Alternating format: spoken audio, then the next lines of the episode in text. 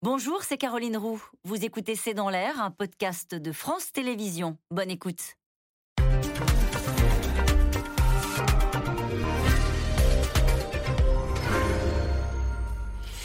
Bonsoir à toutes et à tous. Nous attendons vos questions SMS, Internet et réseaux sociaux pour alimenter notre discussion. C'est en réalité le scénario, le scénario, noir pour euh, Vladimir Poutine. Sa guerre en Ukraine a accéléré la demande d'adhésion à l'OTAN de la Suède et de la Finlande. Ces deux pays voisins de la Russie qui avaient choisi ou accepté la neutralité depuis des années basculent donc du côté de l'Alliance. Un mouvement historique qui naturellement a provoqué une réaction de Moscou. Poutine promet déjà une réponse sans plus de précision quand son ministre des Affaires étrangères considère l'OTAN comme une menace pour la sécurité de la Russie. Emmanuel Macron y voit, lui, un renforcement de la stabilité dans la région et de toute l'Europe. Tous les pays de l'OTAN ne sont pas totalement sur cette ligne, à commencer euh, par la Turquie qui s'y oppose ou certains observateurs qui y voient surtout un risque peut-être supplémentaire d'escalade. L'OTAN s'étend, Poutine piégé, c'est une question, c'est le titre de cette émission. Avec nous pour en parler ce soir, François Clémenceau, vous êtes rédacteur en chef international au journal du dimanche. On peut retrouver votre dernier article intitulé Enlisement de la guerre en Ukraine, élargissement de l'OTAN. La Russie est de plus en plus cernée. Général Jean-Paul Palomero est avec nous ce soir. Vous êtes ancien chef d'état-major, ancien commandant suprême de la transformation de l'OTAN. Euh, Daphné Benoît, vous êtes correspondante défense à l'AFP et vous êtes ancienne correspondante au Pentagone. Elena Voloshin, enfin, vous êtes grand reporter euh, à France 24. Vous êtes spécialiste de la Russie. Vous avez été correspondante à Moscou pendant 10 ans. Et puis je rappelle votre film documentaire Le choix d'Oleg sur les combattants russes du Donbass.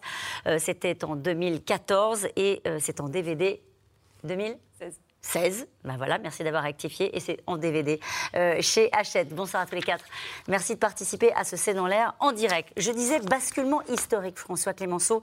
la Suède et la Finlande qui déposeront leur demande demain au siège de l'OTAN. C'est historique dans l'histoire de l'OTAN, parce que c'est vrai que des vagues d'élargissement, il n'y en a pas tous les matins. Donc euh, oui, c'est important, surtout pour deux pays euh, qui, jusqu'à présent, étaient euh, neutres, avaient choisi la neutralité. Et donc, à la différence des pays de l'Est, qui, après la chute du mur de Berlin, la chute du communisme, la chute de l'URSS, ont choisi de se rattacher très vite à l'OTAN, ils n'étaient pas neutres ils étaient sous occupation soviétique, ils avaient su ce que c'était et donc ils avaient choisi à ce moment-là la défense euh, de, l'Alliance. Alors que là, ce sont deux pays neutres qui ont vu à travers l'agression russe en Ukraine une menace pour eux-mêmes, puisque euh, la Finlande est voisine et que la Suède est souvent, euh, disons, narguée pour être poli par euh, les forces russes. Avec des, d'ailleurs. Des vols qui, qui, vont dans l'espace aérien. C'est ça, la violation de l'espace aérien, la violation de l'espace maritime, la violation de l'espace sous-marin, des exercices qui simulent des tentatives de débarquement sur l'une de leurs îles au large. Donc on voit bien que lorsque euh, la Russie menace, le sentiment de vouloir se défendre de façon légitime et de se rapprocher de plus en plus avec l'Union européenne d'un côté, l'OTAN de l'autre. L'Union européenne, soit dit en passant, euh, euh, apporte déjà des garanties de sécurité à tous les autres membres par l'article 42 qui prévoit que lorsque l'un des pays se sent menacé, il peut faire appel à l'assistance des autres, mais l'article 5 de l'Alliance est beaucoup plus fort, il est automatique, c'est euh, un, principe cardinal de l'Alliance et qui fait sa crédibilité et son efficacité, et donc c'est ce qu'ont choisi la Finlande et, la Suède. Et contrairement à ce qu'on pourrait croire, d'ailleurs beaucoup m'ont reproché le titre de cet article dans le JDD, la Russie de plus en plus encerclée, c'est pas parce que l'OTAN l'encercle, c'est parce que la Russie, par son agression, a a, provoqué ce sentiment de vouloir se défendre et d'être défendu et donc de se retrouver un peu plus acculé. Parce que si vous regardez maintenant la carte, lorsque vous allez du nord de la Finlande jusqu'au sud du Portugal, en passant par euh, Malte, Chypre, et enfin Malte non, mais Chypre oui, la Grèce, et donc vous voyez. C'est flagrant, on le voit très bien, ça boucle euh, la boucle. Toute la, tout le flanc ouest de la Russie, aujourd'hui, effectivement, enfin lorsque cette euh, candidature sera acceptée, sera effectivement une alliance occidentale euh, aux portes de la Russie. Jean-Paul Paloméros, euh, c'était inenvisageable encore il y a quelques années ou pas? C'était dans les tuyaux depuis longtemps, parce qu'on va le voir plus tard, ce sont des pays qui ont appris aussi à se défendre avec une armée, on, y reviendra. on, se dit, tout ça pour ça, c'est-à-dire qu'on a fait en sorte que les Russes sont entrés en guerre parce qu'il ne fallait pas que l'Ukraine se tourne vers l'OTAN, et là ils ont deux pays voisins qui vont entrer dans l'OTAN. Je ne suis pas sûr que les Russes aient fait la guerre à l'Ukraine parce qu'ils ne voulaient pas qu'ils rentrent dans l'OTAN. C'était pas une démotivation de dire que l'Alliance Atlantique se, rapprochait et qu'ils voulaient une, neutralité Une, explication, une explication pour envahir un pays souverain. D'accord. Donc, euh, mais qui n'a pas tenu très longtemps, si on regarde bien l'histoire de cette guerre, malheureusement. Euh, oui, la Suède et la Finlande, en fait, c'est des pays qui sont très proches de l'Alliance depuis très longtemps, en fait. Euh, ils connaissent parfaiement les Russes. Et en, la Finlande a quand même une histoire très agitée avec les Russes. Ils se souviennent de la guerre d'hiver de 1939, l'Union soviétique qui envahit, qui envahit la Finlande c'est resté quelque part dans la mémoire, mais ils avaient trouvé une forme d'équilibre. Ils disaient finalement, nous, ce, statut, il nous va bien, mais ils étaient quand même agacés de temps en temps par, effectivement, euh, des, pénétrations russes. Deuxième élément... Juste agacés, pardon Ou effrayés ah, il, y a eu, euh, il y a eu un moment où euh, les Suédois, constatant d'ailleurs qu'ils avaient quand même réduit très sensiblement leur défense, d'ailleurs ils ont remis au goût du jour le service à la conscription. Mais ce que je voulais dire, c'est qu'en 2014, 2008 et 2014 sont les deux étapes, la Géorgie et la Crimée. En 2014, il se trouve que j'étais à la tête du commandement de la transformation de l'OTAN, et là, euh, là, on a senti le virage. Et qu'est-ce qu'on a fait? La Suède et la Finlande n'étaient pas prêtes. Les populations, les pouvoirs en place, c'était trop tôt peut-être. Euh, qu'est-ce qu'ils craignaient, pardonnez-moi de vous couper, mais qu'est-ce qu'ils craignaient quand ils n'étaient pas prêts? Parce que là, ils sont massivement pour. Bah, c'est-à-dire que, vous savez, l'Ukraine, ça s'est arrêté, euh, la Crimée, et, tout, et quelque part, on s'est dit, bon, euh, on s'en sort comme ça, quoi. C'est pas les Ukrainiens. Mais ce qu'on a fait, c'est qu'on a créé, et ça c'était très important, un partenariat très avancé avec la Suède et la Finlande qui nous a permis, j'ai œuvré dans ce sens, de, de les intégrer en particulier dans des exercices de défense collective, comme s'ils appartenaient à l'Alliance, en faisant jouer le dispositif politique, en faisant voter par les parlements la possibilité d'intégrer la coalition euh, dans un exercice. Et ça, ça leur a donné confiance. Et là, euh, en fait, c'est l'imprévisibilité de Poutine qui fait changer les choses dans l'esprit des Finlandais et des Suédois. Si vous interrogez, on a vu des, des, interviews dans la rue, ils ont, ils ont peur maintenant parce que cet homme n'est plus prévisible. Avant, c'était l'équilibre, c'était un peu l'équilibre de la terreur et tout ça, mais c'était un équilibre. Aujourd'hui, c'est imprévisible et donc ils se disent non. Et, dernier élément, ça va donner une cohérence totale, comme l'a dit François, à, l'OTAN dans le Nord, où on va pouvoir prévoir des plans. Vraiment, ça va améliorer, en fait, euh, comme disait le président, ça va améliorer la sécurité globale. Ça, sera beaucoup plus prévisible. Il y aura des plans de défense et de protection de, l'ensemble du Nord. Et je pense que ça réduira les risques dans la mesure où les Russes ne viendront plus se frotter, effectivement. D'autres font une autre lecture, considérant que ça accroît le risque d'escalade, d'accroître encore la frontière entre euh, l'OTAN et la Russie. Vous ne le pensez pas? Ce n'est pas, la, pas la longueur des frontières qui crée le risque. Bah, c'est la volonté de les franchir. Ça veut dire que oui, voilà, bien sûr. On passe de 1215 à 2550 km euh, de frontières entre la Russie euh, et l'OTAN. Oui, tout à fait. Ça, enfin, donc, cette adhésion euh, potentielle de la Finlande ajoute quand même 1300 km de frontières avec la Russie pour l'OTAN, ce qui est considérable. C'est d'ailleurs Finlande plus Suède, c'est l'élargissement le plus euh, important finalement depuis euh, que les pays baltes ont rejoint euh, l'OTAN en 2004. Donc c'est vraiment significatif. Alors après, on a vu Moscou réagir en disant qu'il y aurait une réponse, mais si je me souviens bien, ce que Poutine a, dit, c'était en cas de déploiement de dispositifs militaires dans ces pays. Euh, donc, ce qui est intéressant de noter, c'est que l'OTAN euh, reste prudent, très prudent, sur euh, le déploiement futur d'installations militaires, de pour peut-être éviter d'enflammer le débat. Donc il pourrait, pardon, intégrer l'OTAN euh, mais sans que l'OTAN ne déploie d'effectifs ou de, matériel militaire, on peut croire ça. Ce n'est pas la tendance actuelle. Au contraire, si on voit bien euh, ces dernières semaines, euh, avec l'invasion en Ukraine, le flanc est de l'OTAN a été considérablement renforcé, avec des envois de troupes américaines supplémentaires, les Français qui se sont déployés en Roumanie, les Français aussi qui, qui ont renforcé leur posture en Estonie, etc. Je vous en prie. Je voulais dire un mot euh, général. Oui, juste, je crois que la clé, en fait, il y, a deux clés. C'est euh, ne pas déployer des centres de commandement de l'OTAN, vraiment, qui appartiennent à l'OTAN, et d'armes nucléaires. Oui. Et ça, évidemment, la Suède et la Finlande ne sont pas dans cette logique-là. Alors, vous vouliez, rajouter quelque chose? Oui, non, juste une deuxième remarque quand même. Euh, il est intéressant de noter euh, que la Suède et la Finlande euh, choisissent face à la menace russe, de, de, rejoindre l'OTAN alors même qu'elles étaient non alignées militairement depuis très longtemps. et que donc, en filigrane, on pourrait imaginer que ça veut dire que l'article 42.7 du traité de l'Union européenne ne leur suffit pas euh, en matière de euh, sécurité mutuelle. Donc c'est finalement l'assurance vie, la quintessence de l'assurance vie, ça reste l'OTAN. C'est important peut-être de s'y arrêter un instant parce que c'est vrai que ça a été rappelé, y compris par euh, l'Élysée, en disant que effectivement la France interviendrait aux côtés de la Suède et de la Finlande en, vertu justement de, cette, de cet article-là. Même pas unilatéralement et ils rappellent dans leur communiqué de, de l'Élysée l'existence par ailleurs de, de, de cet article 42.7. Mais euh, qu'est-ce que ça veut dire politiquement? Ça veut dire oups, attention, il n'y a pas que l'OTAN, il y a aussi l'Europe de la défense? Non, alors ça, ça veut dire quoi? Cette posture-là, euh, euh, à la fois les, les, Britanniques et les Français ont affirmé qu'ils seraient aux côtés de la Suède et de la Finlande en cas de menace russe, d'agression russe, jusqu'à l'adhésion. Euh, à l'OTAN de ces pays. Et l'article 42.7, effectivement, fait office finalement de, pont sécuritaire jusqu'au moment de l'adhésion où prendra effet l'article 5 de, de l'Alliance Atlantique. Quelles sont les relations euh, de la Russie avec ces deux pays-là, si on refait un peu d'histoire?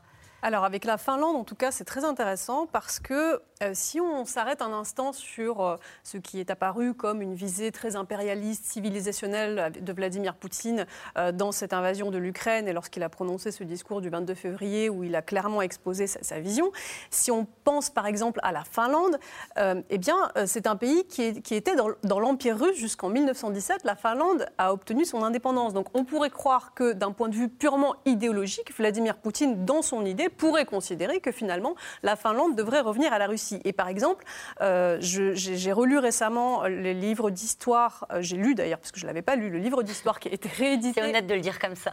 oui, mais attendez, il y avait une raison, parce qu'il a été réédité en 2021, le livre officiel d'histoire à destination des classes de seconde que l'on lit aujourd'hui aux élèves de seconde en Russie. Il a été réécrit pour servir l'idéologie de l'État russe, parce qu'on sait qu'il y a un très gros endoctrinement à l'école, et c'est très important aujourd'hui pour la Russie que la génération future soit pleinement dans l'idéologie du, futur État euh, dans le passé que veut, bâtir Poutine.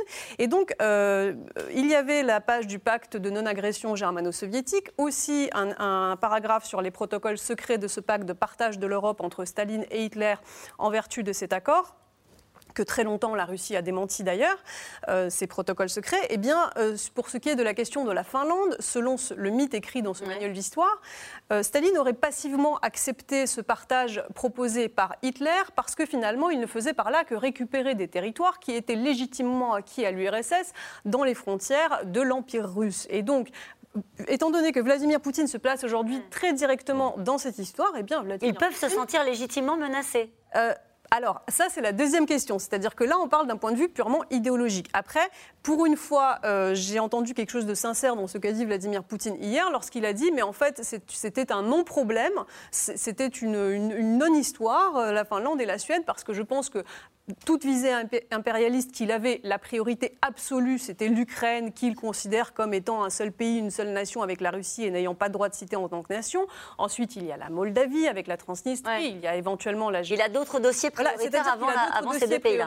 Et je pense effectivement que la Finlande et la Suède, en tout cas dans, dans un futur euh, visible n'en faisait pas partie. Mais en tout cas, vous l'avez rappelé tout à l'heure, eux se sentent légitimement menacés parce que vous le rappelez qu'il y avait des avions qui régulièrement violaient leur espace aérien. Euh, ces derniers temps, ça s'est d'ailleurs euh, produit à deux ou trois reprises. Oui, mais ce n'est pas uniquement en raison de ces provocations-là, parce que j'allais dire la plupart des pays de l'Alliance sont provoqués d'une façon ou d'une autre par les, par l'armée russe, que ce soit dans les airs ou sur mer. Donc c'est pas tellement les provocations, on y est habitué, mais c'est surtout l'agression contre l'Ukraine qui provoque un changement de mentalité partout et pas uniquement dans ces pays du Nord. D'ailleurs, regardez le Danemark, ça prête prochainement. D'ailleurs, il, n'avait pas pris dans le package européen. Ils n'avaient pas pris l'article 42.7. Ils vont le prendre. Ils vont le prendre là maintenant parce que tout le monde a envie de trouver des assurances, si vous voulez, sur le plan sécuritaire. Le mot-clé tout à l'heure, le général l'a donné, euh, c'est l'imprévisibilité, sans doute, qui a accéléré euh, ces, décisions. En tout cas, la Suède et la Finlande enverront demain leur candidature à l'OTAN. Pour les Suédois, c'est la fin de 200 ans de neutralité. Stockholm et Helsinki qui ont mis les moyens pour assurer leur propre sécurité et qui rejoignent désormais l'Alliance. Le pire des scénarios, sans doute, euh, pour le voisin russe. Poutine a promis de réagir quand Comment La question est posée avec toujours la crainte d'une escalade. Paul-Rémy Barjavel et Christophe Roquet. Session en apparence ordinaire au Parlement suédois. Et pourtant, après 200 ans de neutralité, le pays entre dans une nouvelle ère en demandant l'adhésion à l'OTAN. Nous avons un choix historique devant nous. Et je suis convaincue que la Suède est prête à prendre la décision nécessaire pour renforcer notre sécurité, mais aussi pour le monde. Il y a tellement de choses en Suède qui valent la peine d'être défendues. Et notre pays est mieux défendu au sein de l'OTAN. Dans les rues de Stockholm, l'initiative du gouvernement est plutôt bien reçue. Moins de 30% de la population souhaitait rejoindre l'OTAN il y a 20 ans. Les temps ont changé. Lorsque la Russie a envahi l'Ukraine, j'ai changé d'avis. Le monde et les pays nordiques ne semblent plus aussi sûrs maintenant. Je pense que nous serons plus en sécurité. Et comme nous faisons partie de l'Europe occidentale, il était temps de quitter la neutralité. La Suède emboîte donc le pas à la Finlande dont le Parlement a voté cet après-midi à 95% en faveur de l'adhésion à l'Alliance Atlantique. Pour la Première ministre, le pays n'avait plus le choix. Je pense personnellement que nous ne pouvons plus croire qu'il y aura un avenir pacifique à côté de la Russie. C'est pourquoi nous prenons la décision de rejoindre l'OTAN. C'est un acte de paix pour qu'il n'y ait plus jamais de guerre en Finlande à l'avenir. L'élargissement de l'OTAN à ces deux pays scandinaves est vu comme une menace existentielle à Moscou. D'autant que la Finlande a une frontière de plus de 1300 km avec la Russie. Hier, à un sommet regroupant des pays de l'ex-URSS, Vladimir Poutine accuse les États-Unis de servir ses intérêts et menace de représailles. La Finlande, la Suède, je voudrais vous informer, chers collègues, que la Russie n'a aucun problème avec ces États. Un tel élargissement de l'OTAN à ces pays ne constitue pas une menace immédiate pour nous, pour la Russie. Mais le déploiement d'infrastructures militaires sur les territoires de ces pays entraînera bien sûr une réponse. Le soir même, l'Élysée publie un communiqué au ton ferme, une réponse aux mises en garde russes. Tout État qui chercherait à tester la solidarité européenne à travers une menace ou une agression contre leur souveraineté, par quelque moyen que ce soit, doit avoir la certitude que la France se tiendra aux côtés de la Finlande et de la Suède. Aux côtés de Stockholm et Helsinki aussi, pour faciliter une intégration accélérée à l'OTAN. C'est le message envoyé par le secrétaire d'État américain juste après la photo de famille des pays membres de l'Alliance. Je ne veux pas commenter la conversation que nous avons eue avec les ministres des Affaires étrangères ou au sein des sessions de l'OTAN elle-même. Mais je peux dire ceci. J'ai entendu presque partout un soutien très fort pour la Suède, la Finlande, à l'adhésion. Et je suis très confiant que nous parviendrons à un consensus sur ce sujet. Et pourtant, le consensus n'est pas acquis. Leur adhésion se heurte à un obstacle, la Turquie, qui accuse les deux pays nordiques de servir de refuge aux membres du PKK, considéré comme une organisation terroriste par Ankara. Les délégations suédoises et finlandaises viennent en Turquie. Veulent-elles nous convaincre? Qu'elles ne se fatiguent pas. En clair, la Turquie ne cédera pas alors que pour entrer dans l'OTAN, il faut être accepté à l'unanimité des membres. Nous allons revenir en particulier sur euh, les propos de Recep Tayyip Erdogan. Mais d'abord, cette question, à force d'escalade, nous y allons tout droit, non, à la Troisième Guerre mondiale? Non. Est-ce que c'est un facteur de stabilité ou est-ce que ça peut irriter les Russes au point euh, bah, de réagir? Et quand les Russes réagissent, vous avez dit tout à l'heure qu'ils sont imprévisibles, bah, ça nous inquiète. Mais euh, euh, on ne fait qu'augmenter la sécurité de l'ensemble euh, européen. du nord au sud, du sud au nord, de l'est à l'ouest. C'est ça, en fait, l'adhésion de la Finlande et de la Suède. Et, Vladimir Poutine le sait bien, l'OTAN n'a pas vocation, et la Suède ni la, Finlande n'ont vocation à attaquer la Russie, simplement avec cette structure maintenant qui sera très claire, Union européenne et OTAN pratiquement superposées dans cette région-là, je pense que Poutine pourra avoir des garanties de, stabilité et de sécurité. Il sait, il sait, très bien, il sait très bien. Pas sûr que ce soit ce qu'il cherche. Ben, dire, effectivement, s'il est imprévisible, il vaut mieux, euh, pour lui faire face, avoir toutes les garanties possibles, qu'il n'y ait pas d'ambiguïté. Ça lève toute ambiguïté. Hmm. Sur, l'attitude de, Vladimir Poutine, c'est vrai qu'il y a eu cette réaction euh, qu'on peut trouver un peu en dessous de la réaction, dire attention, nous ne, nous ne considérons pas l'OTAN comme une menace, a dit Vladimir Poutine, qui ensuite a dit mais il y aura une réponse. Alors il n'a pas dit qu'il ne considère pas l'OTAN comme une menace, il a dit qu'il ne considère pas l'adhésion de ces deux pays à l'OTAN comme une menace. C'est très différent. Vous avez raison quand vous dites que euh, voilà, c'est le genre euh, d'événement qui peut pousser à une confrontation au sens où Vladimir Poutine a toujours justifié sa position comme étant une, une position défensive face à, que, face à ce que sa mythologie présente comme une espèce de pieuvre en train de grignoter des territoires pour approcher ses tentacules de la Russie. Bon, ce qui est, euh, pour peu qu'on soit moins crédule et un peu euh, compétent, et complètement faux, puisqu'on sait que ce sont les pays qui demandent à adhérer à l'OTAN, mais il faut quand même le rappeler parce qu'il y a beaucoup de gens qui voient réellement ces théories comme, comme étant une vérité, et que par exemple, pour preuve de l'Ukraine, l'Ukraine n'a toujours pas obtenu son adhésion à l'OTAN. Une fois ceci dit, on se rappelle de ce qui s'est passé en décembre dernier, avant l'invasion de l'Ukraine, lorsque Vladimir Poutine, pour, prétexter tout ceci, a euh, émis des, exigences sans précédent vis-à-vis de Washington et de l'OTAN, leur demandant ce qu'il considérait, ce qu'il appelait des garanties de sécurité, à savoir retirer toutes les troupes euh, des 16, euh, je crois, pays de l'OTAN qui l'ont intégré depuis 1997, la neutralité de l'Ukraine, etc. Mais on se rappelle aussi qu'en 2014, par exemple, pour justifier l'annexion de la Crimée. Vladimir Poutine, euh, au vu de la révolution de Maïdan, qui était selon lui euh, financée, orchestrée par les Américains, ne voulait pas voir de troupes de l'OTAN en Crimée. Donc il, a, il obtient exactement l'inverse de ce qu'il souhaitait quand même. Il provoque, comme toujours, une situation qu'il prétendait déjà combattre. C'est-à-dire que Vladimir Poutine, depuis toujours, enfin depuis toujours, depuis 2014, dit que les Américains euh, veulent agresser la Russie. Depuis le 24 février 2022, dit qu'il y a une troisième guerre mondiale menée par le, via le proxy ukrainien par les Occidentaux contre la Russie. Et donc finalement, effectivement, parce que son discours défensif sert à justifier une, une stratégie qui est, en fait offensive, mais il inverse les rôles. Ça, c'est compris. La question est, euh, quand il dit euh, l'adhésion de ces deux pays n'est pas une menace, il banalise cette adhésion. et en même temps, il dit euh, mais il y aura quand même une réponse. Alors, euh, qu'est-ce qu'il faut comprendre? Comme l'a souligné Daphné tout à l'heure, il dit qu'il y aura une réponse en cas d'armement acheminé, mais vous avez tout à fait raison, sa réaction est beaucoup plus mesurée que celle que l'on aurait pu attendre au vu. Pourquoi? Parce qu'il en a dit beaucoup plus pour beaucoup moins jusqu'à présent, parce qu'il est acculé militairement, qu'il est en train de chercher euh, une, de, fonder une espèce de coalition avec l'OTSC, dont les membres centra-asiatiques freinent des quatre fers depuis le début de cette histoire et sont extrêmement embêtés parce que Vladimir Poutine ne sait plus quoi faire militairement ou chercher des alliés parce qu'il est tout seul, il est isolé et son armée est en déroute totale. Alors, avec deux pays en plus membres de l'OTAN, que voulez-vous qu'il fasse Peu qu'il aurait voulu réagir? Euh, euh, non, pardon, Daphné Benoît, excusez-moi. Non, non, mais en effet, euh, là, c'est un revers stratégique de plus pour Vladimir Poutine, qui, quand même, avec l'invasion de l'Ukraine, a réussi à euh, ressouder euh, le camp occidental, euh, à, pousser les Américains à réinvestir militairement en Europe avec l'ajout de, 15 000 soldats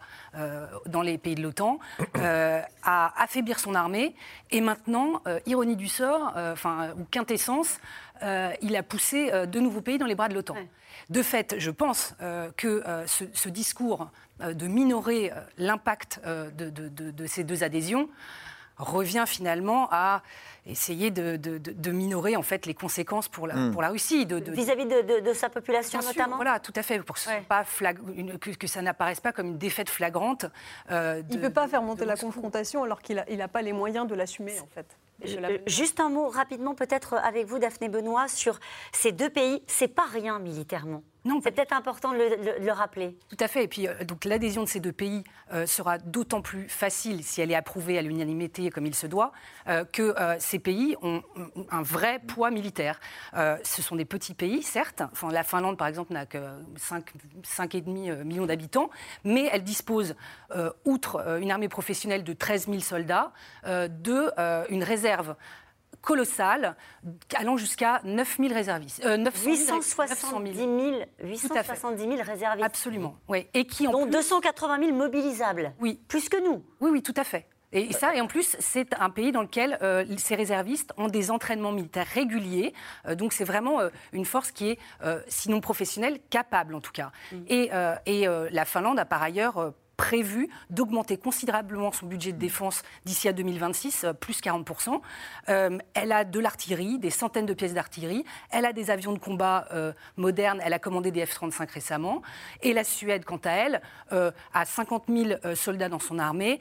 Euh, elle a beaucoup réduit euh, ses, budgets de défense pendant 30, 30 euh, années, mais depuis l'annexion de la Crimée, a inversé la tendance et recommence à dépenser pour sa défense. Général? Oui, non, la, Finlande a toujours une neutralité très active.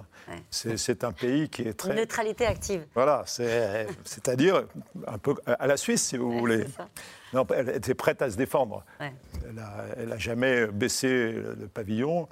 Simplement, se défendre tout seul, c'est plus difficile qu'au sein de l'OTAN. Vous avez parlé d'unanimité. Dans le reportage, on a vu que euh, le président turc Recep Tayyip Erdogan euh, avait un peu d'abord dit j'y suis favorable, et puis finalement dit ça sera sans nous. Euh, est-ce qu'on a besoin de l'aval d'Erdogan pour valider cette adhésion? Oui, mais bien sûr. Ben, il faut qu'il y ait l'unanimité. Donc comment faire? Eh ben, on va essayer de convaincre euh, M. Erdogan que le chantage, ça commence à bien faire. Parce qu'en fait, dès qu'il y a une situation tendue au sein de l'Alliance, et on l'a vu, rappelez-vous, au moment où Emmanuel Macron avait parlé de mort cérébrale pour l'OTAN, il faisait d'abord allusion au rôle et à la posture de la Turquie, qui, en étant membre de l'Alliance, faisait en Syrie le contraire de ce que souhaitaient les Alliés, c'est-à-dire combattre Daesh. Et acheter des avions russes. Et en plus, des, missiles, de défense, des missiles de défense antiaérienne russes.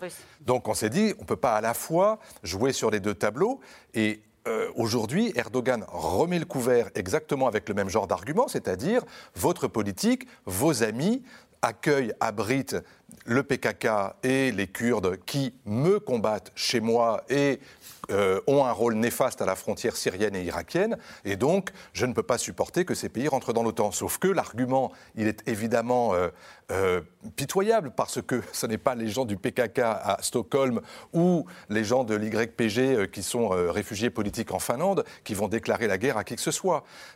donc, sans doute que les Finlandais et les Suédois qui sont en discussion avec Erdogan vont lui faire comprendre qu'on peut avoir une meilleure coopération policière ou des services de renseignement euh, au cas où il serait inquiet, mais que l'adhésion à l'OTAN ne peut pas se faire uniquement sur ce critère de l'hébergement ou pas de militants du PKK sur, euh, sur, le sol. Il veut monnayer, Bien sûr cette, cette adhésion et il en obtiendra, lui, quelque chose. Ou pas. Parce qu'il y a un moment où euh, les, grandes voix au sein de l'Alliance finiront par lui faire comprendre, c'est ce qui s'était passé aussi, rappelez-vous, avec la Grèce et, Chypre en Méditerranée, où on lui explique que le comportement d'un bon allié, ça n'est pas d'être purement aligné le doigt sur la couture du pantalon, mais c'est de comprendre quels sont les intérêts vitaux de l'Alliance. Et l'intérêt vital de l'Alliance aujourd'hui, c'est que cet élargissement avec la Finlande et la Suède marche. Daphné Benoît? Oui, non, effectivement, si euh, Erdogan euh, persiste à mettre un veto euh, à l'adhésion de la Finlande et, de la Suède, il risque quand même de passer pour un pro-russe au sein de l'OTAN.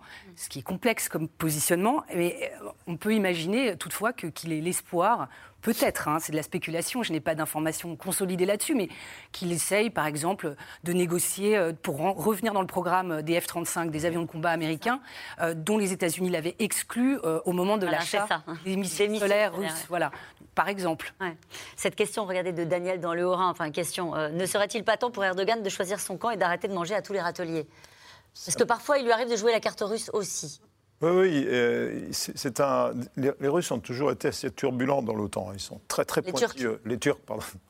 Les, Turcs sont très pointilleux. J'ai pratiqué euh, la moindre. Euh, dès qu'on s'écarte un tout petit peu du langage formel. Mais il y a eu un élément qui, m'a un peu dérangé dans le discours d'Erdogan, c'est quand il a parlé aussi de l'erreur qui avait été faite d'accepter la Grèce dans l'OTAN. Alors là, je pense qu'au contraire, c'était à l'époque, la Russie et la Grèce sont, la Turquie et la Grèce sont entrées en même temps dans l'OTAN. Et ça, c'était, c'était un élément très stabilisant qui nous a évité une guerre dans cette région depuis 1951, euh, date à laquelle ils ont intégré la Est-ce que cette adhésion va se faire forcément et combien de temps ça va prendre, François Clémenceau alors, on, verra au sommet de Madrid si d'ici là, euh, c'est fin juin, hein, euh, des chefs d'État, si on a un accord ou pas. je pense qu'il n'y a pas de raison qu'on n'ait pas d'accord. Après, il y a effectivement un calendrier à respecter. Il faut que ce soit ratifié dans les pays, c'est fait là aujourd'hui, mais il faut que ce soit ratifié dans les autres pays membres de l'Alliance également. Ce qui est normal, c'est une forme de traité international. Et donc,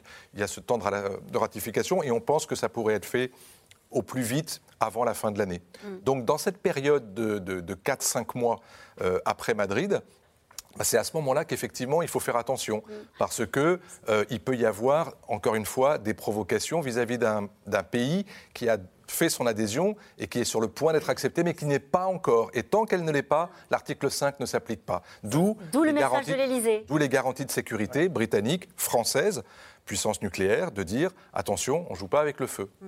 Euh, que pensez-vous de cette tribune d'Henri Guénaud, euh, ancien euh, plume de, Nicolas Sarkozy, qui dit Nous marchons vers la guerre comme des somnambule Il y a une partie de la classe politique qui considère que cette adhésion de ces deux pays à l'OTAN, au fond, est une provocation et que ce sont les Américains qui sont en train, sur le dos de l'Europe d'une certaine manière, de s'installer dans cette Europe-là et de créer un climat de tension avec la Russie. Comment est-ce que vous lisez euh, cette, cette, partie-là du discours porté par certains responsables politiques français surtout par des, par, des souverainistes. Et Henri mmh. Guénaud euh, est fier d'appartenir à ce camp-là. Et, pourquoi pas? Je veux dire, c'est tout à fait respectable. La difficulté, c'est que, à force de dire il ne faut pas humilier la Russie, là aussi mmh. peut se comprendre. Et ce qui était aussi le discours de Jacques Chirac pendant toute une période, il y a aussi des principes qu'il faut respecter et, auxquels se tenir.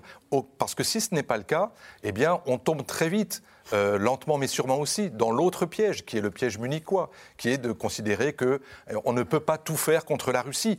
Le problème, sous prétexte que la Russie sera toujours là et qu'elle sera toujours à nos portes et qu'il faudra bien un jour, non pas se réconcilier, mais en tout cas la traiter comme un grand pays.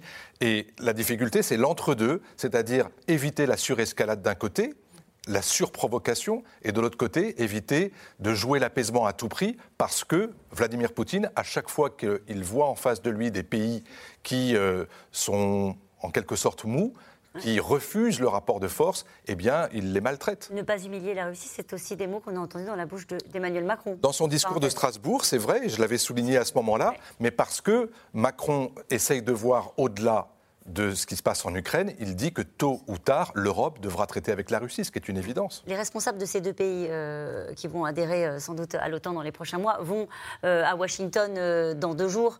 ces souverainistes considèrent que ce sont les États-Unis qui prennent la main. C'est l'OTAN ou les États-Unis? Est-ce que c'est pareil? Et Ils vont aller voir tous les pays. Enfin, il faut qu'ils fassent campagne. Qu'ils travaillent. Comment? Il faut, qu'ils fassent campagne, exactement. Mais le somnambulisme, en fait, ça a été de tenir Poutine quitte du fait qu'il a il a installé des missiles euh, à, vocation nucléaire à, Kaliningrad, en, contravention totale avec le traité sur les forces euh, nucléaires intermédiaires, euh, qu'il a envahi un pays souverain, la Géorgie, en 2008, qu'il a envahi un pays souverain en 2014. Ça, c'est du somnambulisme. Aujourd'hui, au contraire, moi je pense que ça éclaire cette position de la Suède et de la Finlande, ça met en lumière toute la cohérence qu'il y a, à avoir une cohérence géostratégique entre l'OTAN, l'Union européenne. C'est même un réveil. Vous iriez jusque-là, c'est même un réveil des Occidentaux, c'est même un réveil de l'Alliance Atlantique, c'est même un réveil de l'OTAN Oui, je crois qu'on on met nos, nos idées, nos actes en face de nos idées et de nos valeurs. Vous voulez rajouter un mot? Non, je, sur cette lecture-là. Sur le réveil stratégique euh, euh, européen, et ça, euh, le président de la République s'en est félicité à, maintes reprises, puisque lui est un, tenant de, l'Europe de la défense, donc il y voit des, signaux favorables, hein, avec justement la, remontée des budgets de défense. Par exemple, on n'oublie pas que l'Allemagne récemment a, promis de, réinvestir massivement dans la défense, ce qui est quand même assez inattendu. Oui. Mais est-ce que du coup, l'Europe de la défense n'a pas été totalement écrasé par ce qui est en train de se passer au niveau de l'OTAN. Ils ne demandent pas la protection européenne. Hein. C'est ça, exactement. Donc euh, d'aucuns, y verront euh, un renforcement de, euh, de la posture stratégique européenne parce que, par définition, il y a deux nouveaux pays européens qui décident de, de, vraiment se réveiller stratégiquement.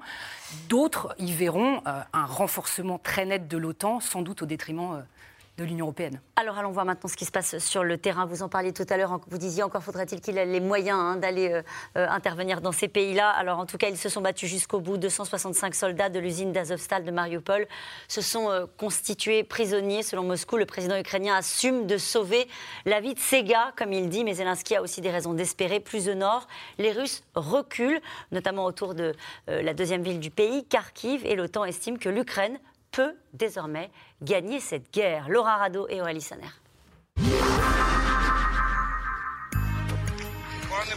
Il pose pour immortaliser l'instant. Au nord-est de Kharkiv, à la frontière avec la Russie, ces soldats ukrainiens célèbrent le recul des forces ennemies, près de trois mois après le début de la guerre.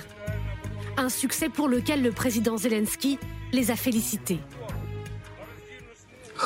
Aux garçons de Kharkiv, au 220e bataillon, à la 127e brigade de défense territoriale d'Ukraine. Je vous exprime la reconnaissance de tous les Ukrainiens, de tout le monde, de moi-même, de ma famille. Ma gratitude n'a pas de limite.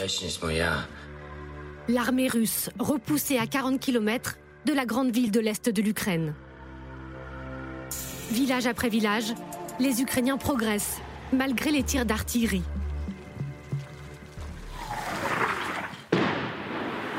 La contre-offensive débutée fin avril porte ses fruits. En témoignent les nombreuses carcasses de blindés russes. Dans ce village occupé il y a encore une semaine, les hommes de Vladimir Poutine sont partis dans la précipitation. Les soldats russes sont à seulement 2 km d'ici. Tous les jours, on les voit nous survoler dans le ciel. Tous les jours, ils lancent des contre-offensives. Mais nous tenons la position. Nous faisons notre boulot, nous transmettons les informations et on continue à faire notre devoir. Et alors que les revers s'enchaînent pour Moscou, les pertes humaines, elles aussi, s'accumulent. 27 000 soldats russes seraient décédés depuis le 24 février, selon les autorités ukrainiennes. Au point d'inquiéter cet ancien haut gradé, en direct sur l'un des programmes phares de la télévision russe, à rebours de la propagande du Kremlin, il pointe le déséquilibre des forces. Nous devons le prendre en compte dans nos calculs stratégiques. La situation va clairement s'aggraver pour nous. Notre plus gros problème avec notre situation militaire et politique, c'est que sur le plan géopolitique, nous sommes totalement isolés. Le monde entier est contre nous. Même si nous ne voulons pas l'admettre, nous devons trouver une solution. Autre symbole de la déroute de la deuxième armée du monde, le Moskva, Moscou affirmait que son navire amiral avait coulé en mer Noire suite à un accident le mois dernier. Un enregistrement audio du personnel de bord, diffusé par l'Ukraine, soutient au contraire la thèse d'une frappe de l'armée de Zelensky.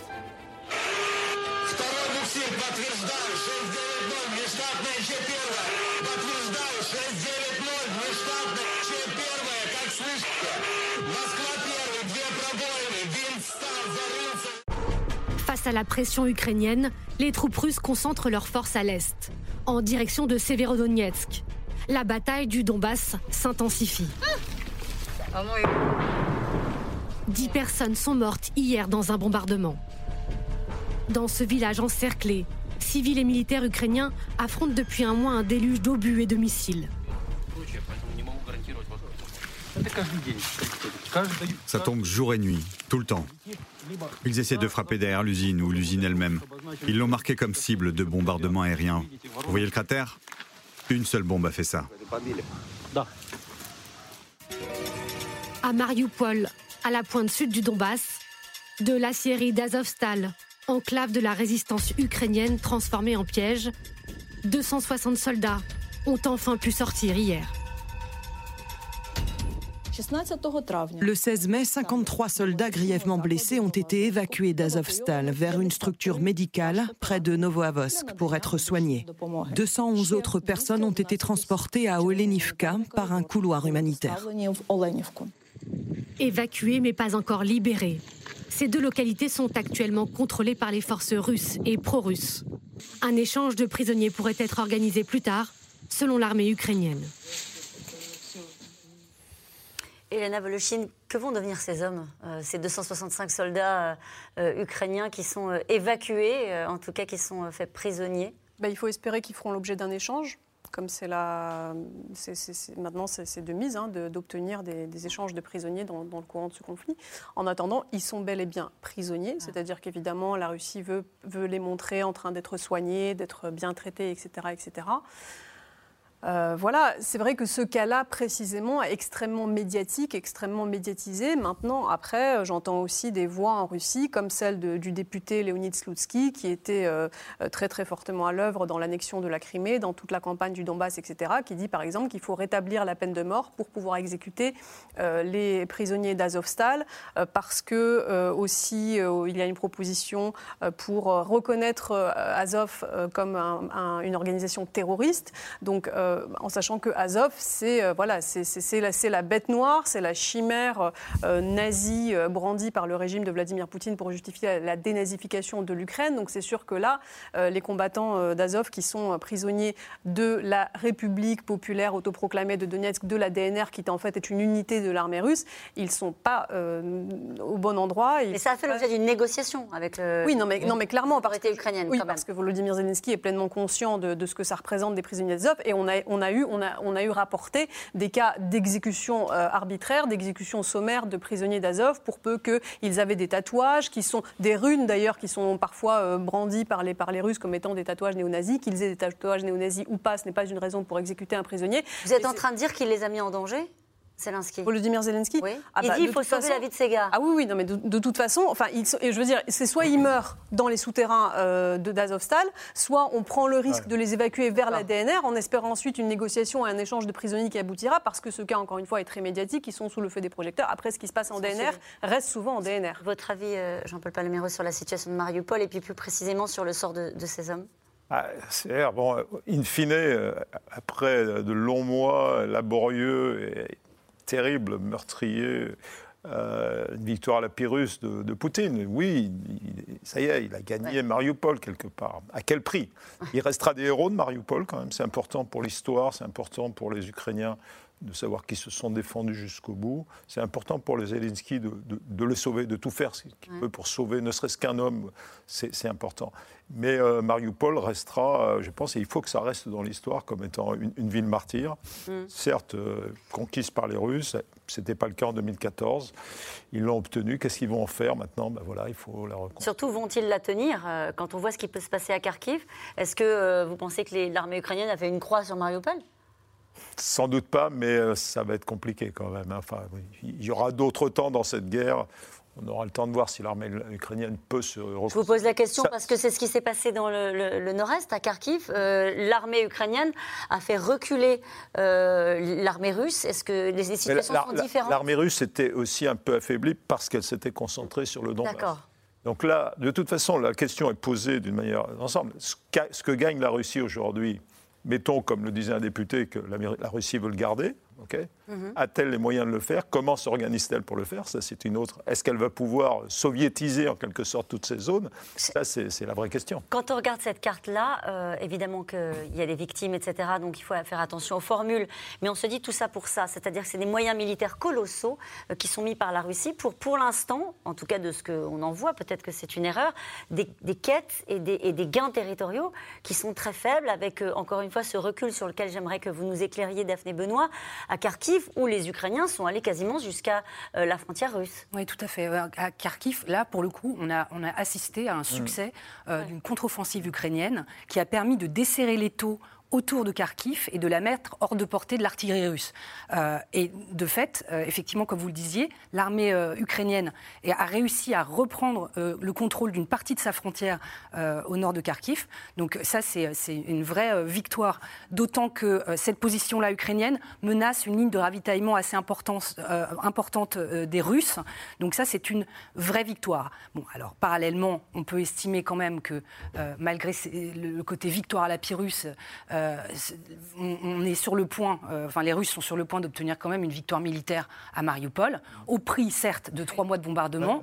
Et qu'est-ce qu'on fait d'une ville complètement détruite? Comment gagne-t-on les cœurs et les esprits derrière? Ça, c'est une autre question. En revanche, euh, je, voulais juste pointer que, alors à l'Est, comme vous le disiez, il n'y a pas de gains territoriaux substantiels tout, tout, ceci stagne assez, voilà, dans le Donbass.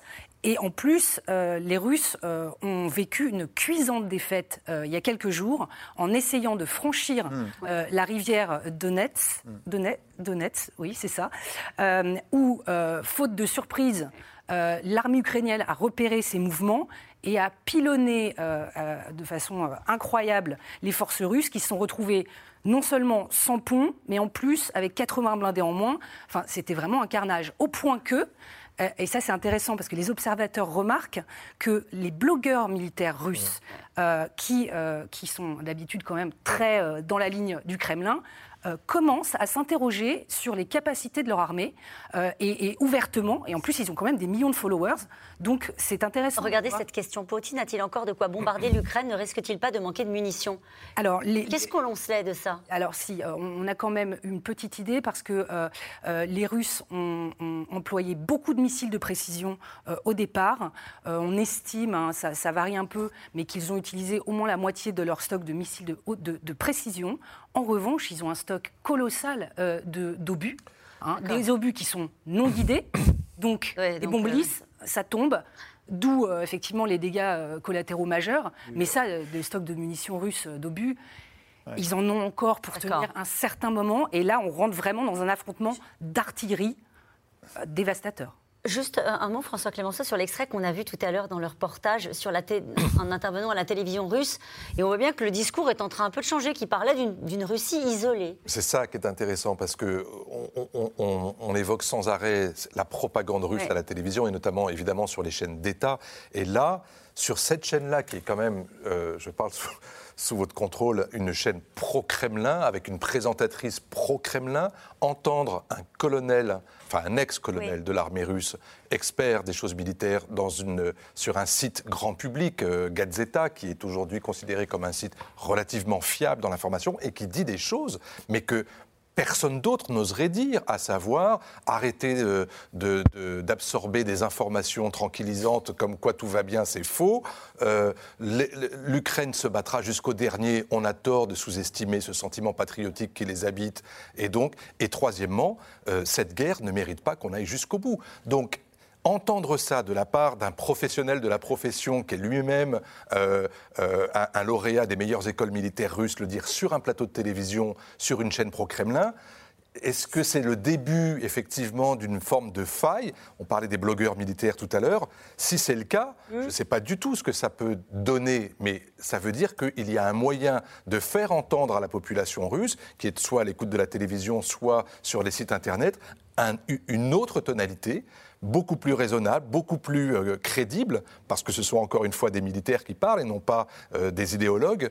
Et là, ça peut effectivement. Et est-ce que ce ne serait pas, Elena Voloshin, un moyen aussi, puisque ça se passe sur une chaîne aux manettes, de préparer la population russe à une mobilisation, préparer la population russe à faire des efforts en disant, en gros, notre pays euh, se retrouve dans une situation difficile, il va falloir partir sous les drapeaux, donc loi martiale, etc. Et c'est exactement ce que sont en train de faire les chaînes russes. Alors je précise que toutes les chaînes russes sont des chaînes d'État, que toutes les chaînes russes sont des chaînes de propagande et que tous les gens qui parlent sur ces chaînes russes sont en train de faire de la propagande en longueur de journée. D'ailleurs, tous les programmes de divertissement ont été supprimés pour laisser place à ces émissions de débat fleuve euh, qui durent des heures et des heures. C'est vrai qu'il y avait là, il y a là quelques brèches que l'on entend. Alors il a mis 4, minutes à dire un truc très simple parce qu'il avait peur de dire quelque chose qu'il n'avait pas le droit de dire et d'ailleurs la présentatrice le reprenait, etc. Donc il a vraiment enrobé son message, mais il a été jusqu'à gaffer que les Ukrainiens défendaient leur patrie. Après, il a dit non, non, enfin, c'est comme ça qu'ils le voient, eux. Hein. c'est pour vous dire, voilà, la tonalité. Mais effectivement, moi, ce que j'entends beaucoup ces derniers jours et euh, cette dernière semaine après le 9 mai, et l'espèce de rétro-pédalage public de Vladimir Poutine sur les chaînes de, propagande, c'est qu'il euh, y a des messages comme quoi notre pays a changé, nous avons atteint un point de non-retour, là je cite hein, vraiment mhm. la, rhétorique, nous avons atteint un point de non-retour, euh, les Russes doivent prendre conscience euh, de la situation. Et en gros, vous devez vous lever de votre canapé pour aller combattre, sinon on va perdre cette guerre. Voilà, ça c'est le message, le nouveau discursif que l'on entend.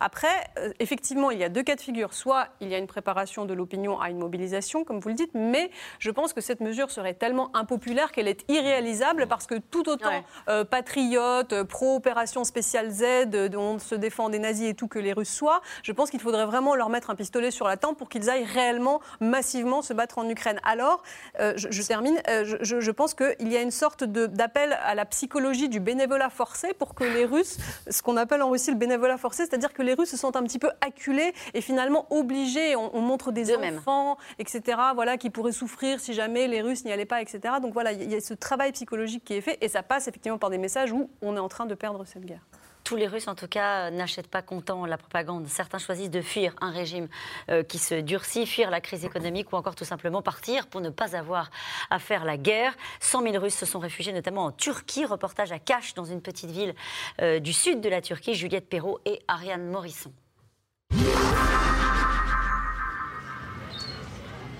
C'est une petite ville balnéaire au sud de la Turquie. Kash, 7000 habitants. Et depuis quelques semaines, de plus en plus de Russes.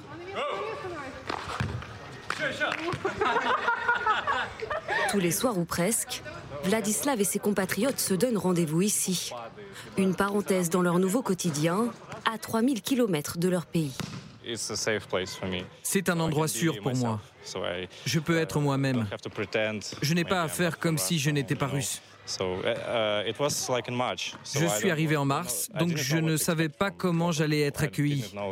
Quel serait le regard des gens sur la situation? Ici, je me suis senti en sécurité. Comme ses nouveaux amis, le jeune homme a fui la guerre, encore appelée aujourd'hui opération spéciale en Russie. En Russie, jusqu'à 27 ans, vous êtes éligible à la conscription. Donc ils ont juste à vous appeler et vous allez à la guerre. J'ai le droit de dire guerre? J'ai encore du mal à remettre mes idées en place. Ça ressemble à un mauvais feuilleton avec du sang partout. C'est irréel. La Turquie, une destination vacances devenue terre d'exil pour les Russes. 100 000 seraient déjà arrivés depuis le début du conflit. Ils n'ont pas besoin de visa pour entrer. Sergei, lui, s'est installé il y a déjà plusieurs mois. Auto-entrepreneur, il conseille les nouveaux expatriés qui ont décidé de quitter leur pays. Bonjour. Ce jour-là, il a rendez-vous avec un couple russe qui veut se lancer dans le design et la publicité. En fait, ce qui nous intéresse, c'est de comprendre comment un étranger peut ouvrir son agence ici officiellement et quelles sont les démarches. Oui, et quelles sont les difficultés Vous savez comment transférer l'argent de la Russie à la Turquie Oui, je sais. Mais ce n'est pas vraiment légal. Une procédure opaque, mais assumée par Sergueï.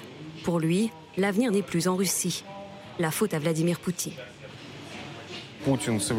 Poutine a commis une erreur géopolitique colossale qui va stopper la croissance dans le pays, mais aussi la possibilité de développement pour chaque citoyen.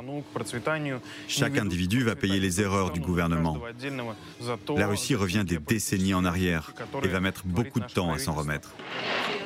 Un exil économique, mais aussi politique. Il y a quelques semaines, Nikita a quitté Saint-Pétersbourg. Son métier d'illustrateur, sa famille, ses amis et son groupe de musique. Moi, je suis ici. Une amie est en Serbie, une autre en Arménie, un autre à Saint-Pétersbourg. J'espère vraiment qu'on pourra se revoir, mais pas dans un futur proche, je pense. Nous le retrouvons le lendemain avec sa petite amie Tasha dans la chambre qu'il loue en colocation. Tout ça, on l'a trouvé dans la rue. Ça, c'est notre mobilier, notre table. On l'a peint nous-mêmes. La table aussi. Ici, il n'y avait pas de frigo, pas d'eau chaude, pas de gaz, pas de lit, rien du tout. On a dû improviser. De Russie, ils n'ont ramené que quelques affaires. Qu'importe, eux souhaitent rester ici plutôt que de rentrer dans un pays où ils se sentent, disent-ils à demi-mot, de plus en plus enfermés.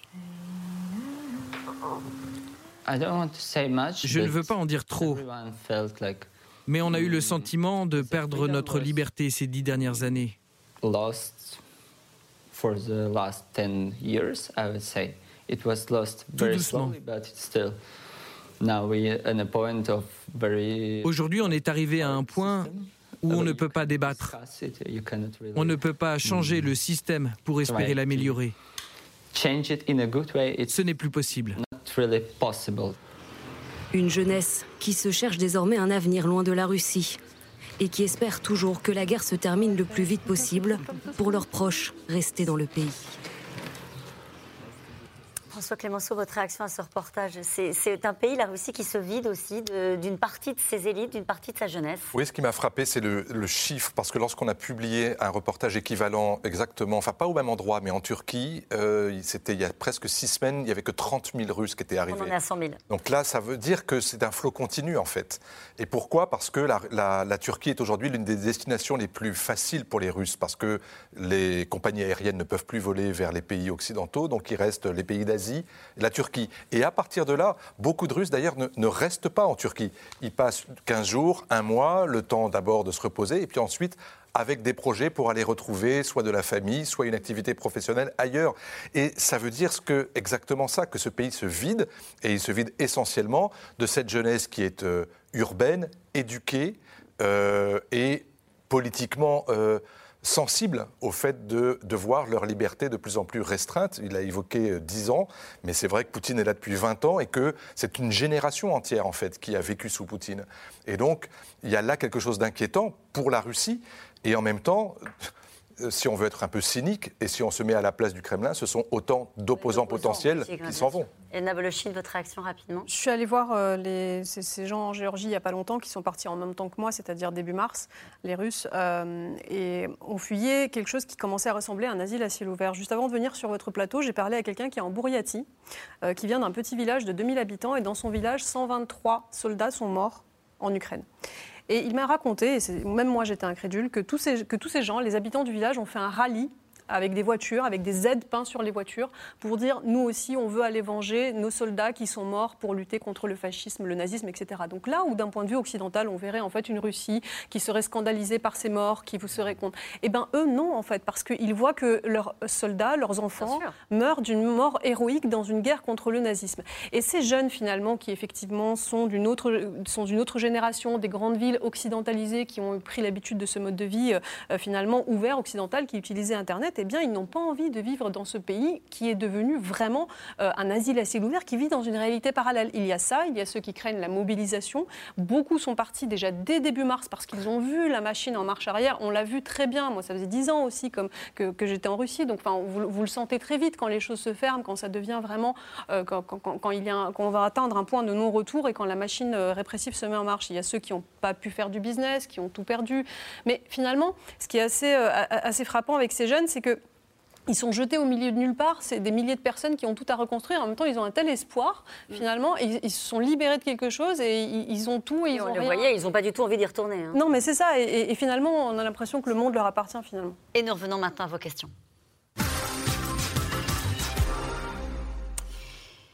La Suède et la Finlande n'étaient-elles pas déjà protégées par leur appartenance à l'Union européenne que leur apporterait leur adhésion à l'OTAN Général? Bah, une cohérence d'ensemble dans leur défense, euh, dans la défense collective. On sait que dans l'OTAN, euh, il faut le reconnaître, euh, les Américains apportent des capacités critiques. Donc, l'article 42.7, il, est, il, est, légitime, mais il a quand même sa raison d'être. Simplement, ça consolide un peu cette posture défensive, cette, dissuasion, en fait. C'est la crédibilité de la dissuasion que, procure l'OTAN, et, la somme des deux d'ailleurs, hein, l'OTAN et l'Union européenne, ça va très bien ensemble, contre toute, toute agression. C'est l'assurance vie, quoi. L'article 42.7, il se déclenche de manière aussi automatique que l'article 5 Non, pas. C'est à peu près la même chose. C'est un contrat d'assistance mutuelle. Mais ça ne décrit pas dans quelles conditions, l'article 5 non plus d'ailleurs. Hein. Il ne décrit pas les conditions. Si ce n'est que l'article 5, il est préparé par des plans. Et là, euh, l'adhésion de la Suède et de la Finlande vont nous aider, vont aider l'OTAN pardon, à construire des plans cohérents pour la défense de l'ensemble du nord de l'Europe. Quand vous pouvez parler d'OTAN, vous pouvez dire nous. Vous êtes légitime, vous. Ben oui, l'OTAN, c'est vous. Hein. Allez, nous aussi. Euh, les demandes d'adhésion de la Suède et de la Finlande sont-elles spontanées ou encouragées par les États-Unis? À votre avis? Euh, En tout cas, euh, ces, ces, demandes d'adhésion ont été très favorablement accueillies par le secrétaire général de l'OTAN, qui, qui, a dit qu'il espérait bien trouver un compromis avec la Russie, avec la Turquie, pardon, sur, sur ce sujet poussé par, par les États-Unis. Je, je, Encouragé, non? euh, elle, euh, pour l'instant, moi, je, trouve que euh, justement la, posture de l'OTAN et donc de fait des États-Unis, qui sont quand même une grosse part de l'OTAN, est assez mesurée, prudente, et ils insistent bien sur le fait que ce n'est pas justement l'OTAN qui a sollicité ces adhésions, mais qu'elles viennent bien de la volonté d'États souverains de rejoindre l'alliance. Et dans un débat qui préexistait à l'invasion de l'Ukraine, parce qu'on en parle en Finlande et en Suède de l'OTAN depuis quelques années déjà mais l'opinion n'était pas systématiquement favorable comme elle l'est, majoritairement favorable comme elle l'est aujourd'hui. Il y a eu un vote au Parlement hein, euh, suédois. Oui, oui, mais on a franchi la barre des 50% favorables euh, à l'adhésion à l'Alliance avant la guerre en Ukraine.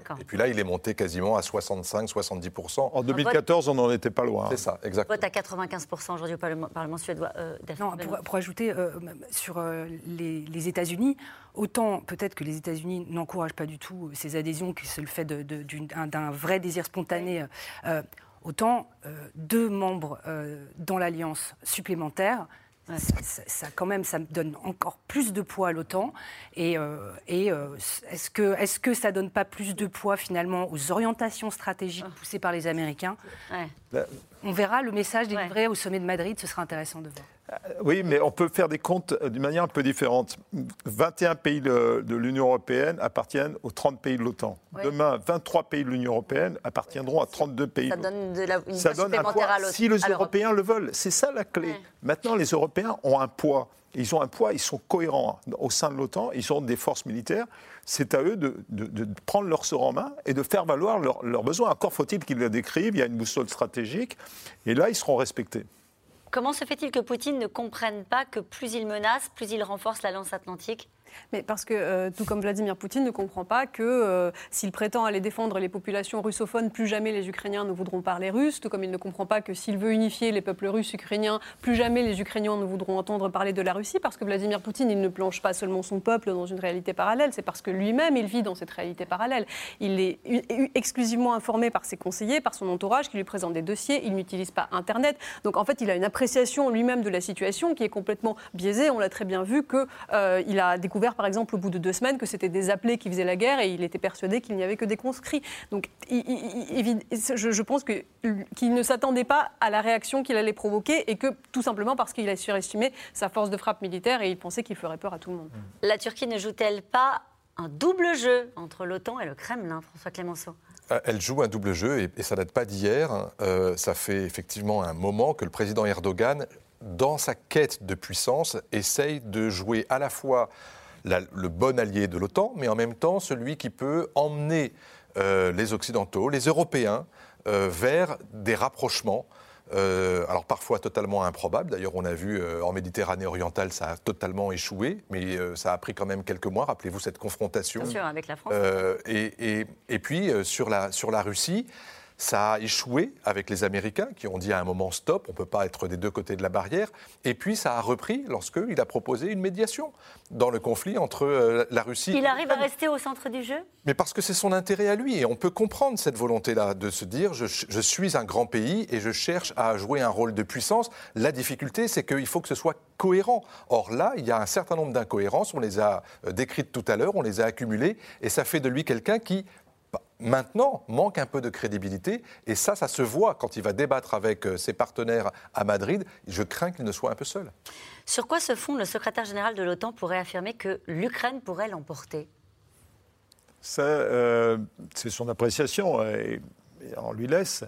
Euh, Vous en doutez? Non, je ne suis pas persuadé qu'il y, aura vraiment une victoire dans ce, dans ce conflit. Je pense que tout le monde y aura perdu. L'Ukraine aura beaucoup perdu puisqu'elle est quasiment anéantie. Et les Russes ont perdu de leur crédibilité, ils ont perdu aussi beaucoup d'hommes, ils ont perdu leur... Je, pense que, en plus, c'est pas très sain d'exalter une, victoire. Oui, que les Ukrainiens tiennent, ça c'est une vraie victoire. Et ils l'ont déjà pratiquement acquise celle-là. Mais euh, voilà, je pense qu'il faut s'arrêter là parce que c'est. Ça veut dire qu'il ne faut pas les, les, convaincre qu'il faut aller chercher la victoire parce que ça va durer des bah, années, parce que ce sera meurtrier, parce qu'il faut aller vers une discussion et une négociation. Le président Zelensky a fixé, euh, on en avait déjà parlé, des lignes dans sa négociation. Le retour à l'état des forces en février. Ça, ça va être compliqué. Ça, ça pourrait être considéré comme une sorte d'équilibre, peut-être une victoire, mais en tout cas euh, ça ne sera, pas, ça serait pas une défaite. Quoi. ça, pourrait permettre de sauver la, la mise. Il faut que tout le monde gagne à la fin pour qu'on arrive à s'en sortir euh, convenablement C'est-à-dire que l'Ukraine puisse revendiquer une victoire et la Russie aussi? En cas de règlement négocié, oui, c'est mieux. Mais après, il faut tenir jusque-là. Et vous avez raison. La question, c'est de savoir combien de temps nous aussi, on peut continuer à tenir économiquement et dans les fournitures d'armes. Exactement. J'avais une question très rapide. Quel est le risque que ce conflit en Ukraine s'étende à d'autres pays en Europe? Limité, il faut prendre au sérieux. Et encore une fois, le calendrier est plutôt favorable. Vous avez des experts américains qui disent que cette guerre peut s'arrêter dans trois mois, faute de munitions, en tout cas euh, côté euh, russe. Mais euh, le danger, tant que cette guerre n'est pas terminée, oui, il est, il, il est réel. Merci à vous tous. Il est l'heure de retrouver Anne-Elisabeth Lemoine. Bonsoir Anne-Elisabeth, au programme ce soir. Bonsoir Caroline Kahn, à l'honneur ce soir dans C'est à vous avec le président du plus grand festival de cinéma du monde, Pierre Lescure, est en direct depuis la Croisette. Et puis on vient également sur la décision de l'Inde de ne plus exporter de blé. Quelles conséquences pour l'économie mondiale? On pose la question à Nicolas Bétou de l'Opinion.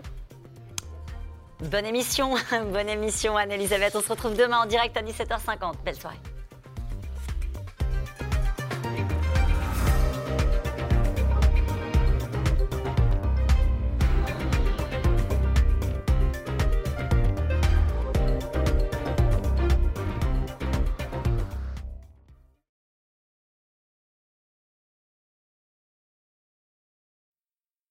C'était C'est dans l'air, un podcast de France Télévisions. Alors s'il vous a plu, n'hésitez pas à vous abonner. Vous pouvez également retrouver les replays de C'est dans l'air en vidéo sur France.tv.